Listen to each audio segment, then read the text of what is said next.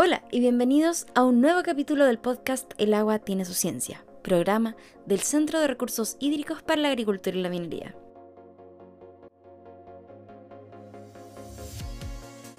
El hambre es una de las mayores crisis globales que enfrentamos hoy en día.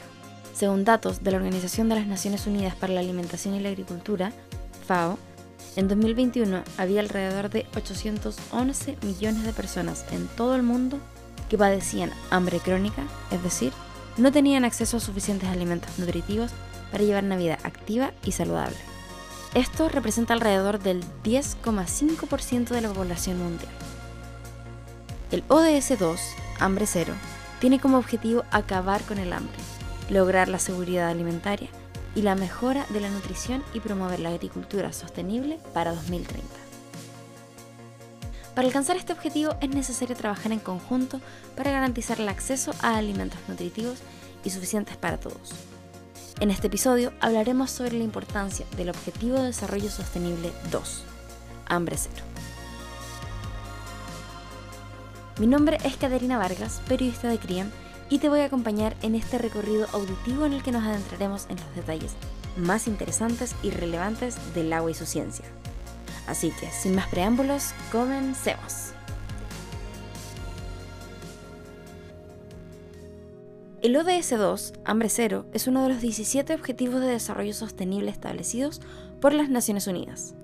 Su objetivo principal es acabar con el hambre, lograr la seguridad alimentaria y la mejora de la nutrición, y promover la agricultura sostenible para 2030. Para lograr este objetivo es necesario trabajar en conjunto para garantizar el acceso a alimentos nutritivos y suficientes, abordar las causas subyacentes del hambre y la malnutrición y fortalecer la resiliencia ante crisis y desastres naturales.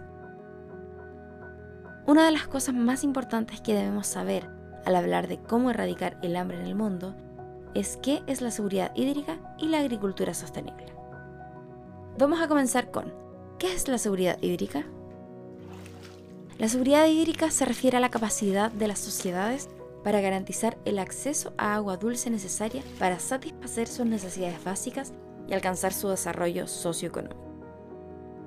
Esto implica asegurar la disponibilidad de agua suficiente y de calidad adecuada para usos como el consumo humano, la agricultura, la industria y la preservación de los ecosistemas acuáticos.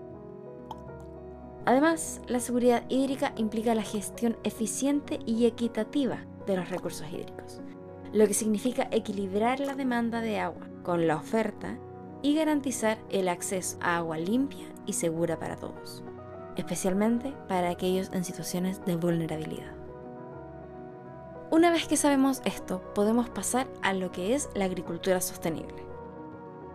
Según la FAO, la agricultura sostenible es un enfoque de producción de alimentos que se centra en la maximización de los beneficios sociales, económicos y ambientales a largo plazo, sin comprometer la disponibilidad de recursos naturales o la capacidad de las generaciones futuras para satisfacer sus propias necesidades.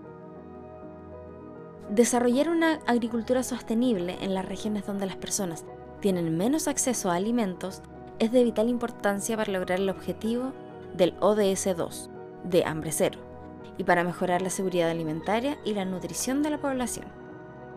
La agricultura sostenible puede ayudar a aumentar la producción de alimentos de manera eficiente y sustentable, reducir los costos de producción y mejorar la calidad de los alimentos, lo que puede aumentar la disponibilidad y el acceso a alimentos nutritivos y asequibles. Además, una agricultura sostenible puede proteger los recursos naturales, como la tierra y el agua, que son vitales para la producción de alimentos, y también contribuir a mitigar los efectos del cambio climático en la agricultura.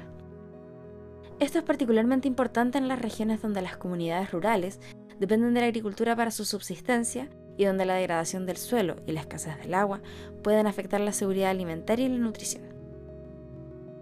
Para comprender mejor el escenario mundial al que nos enfrentamos, estas son algunas cifras que poseemos.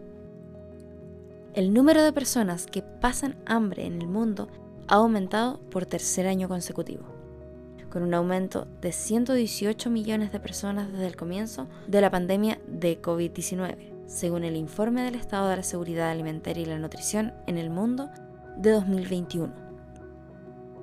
En 2019, el 21,3% de los niños menores de 5 años en todo el mundo sufrían retraso en el crecimiento debido a malnutrición, según la UNICEF. En 2020, el costo de una dieta saludable era inasequible para más de 3.000 millones de personas, según la FAO.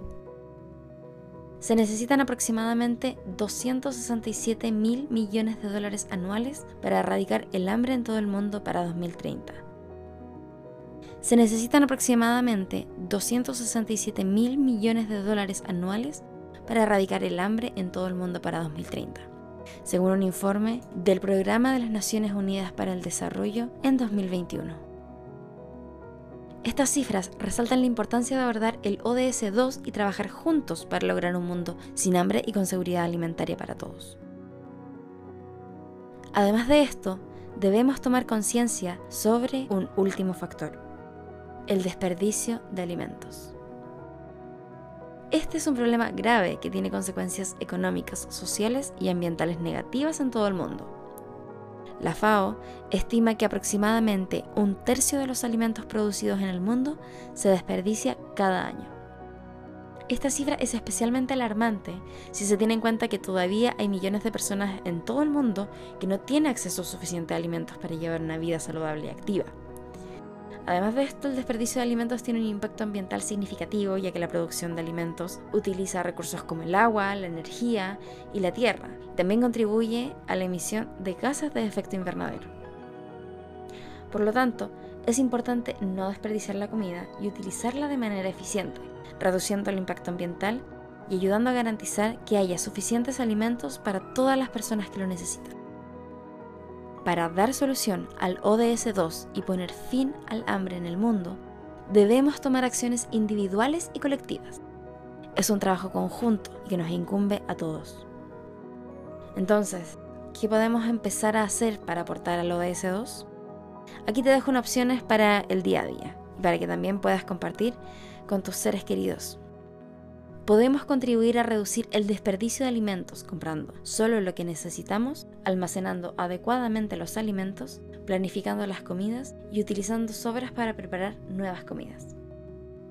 Apoyar a los agricultores locales. Comprar productos locales es una manera de apoyar a los agricultores de la comunidad y también ayuda a reducir las emisiones de gases de efecto invernadero asociadas con el transporte de alimentos.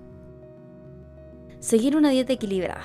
Al seguir una dieta equilibrada contribuimos a nuestra salud y también apoyamos la producción de alimentos sostenibles y nutritivos. Reducir el consumo de carne.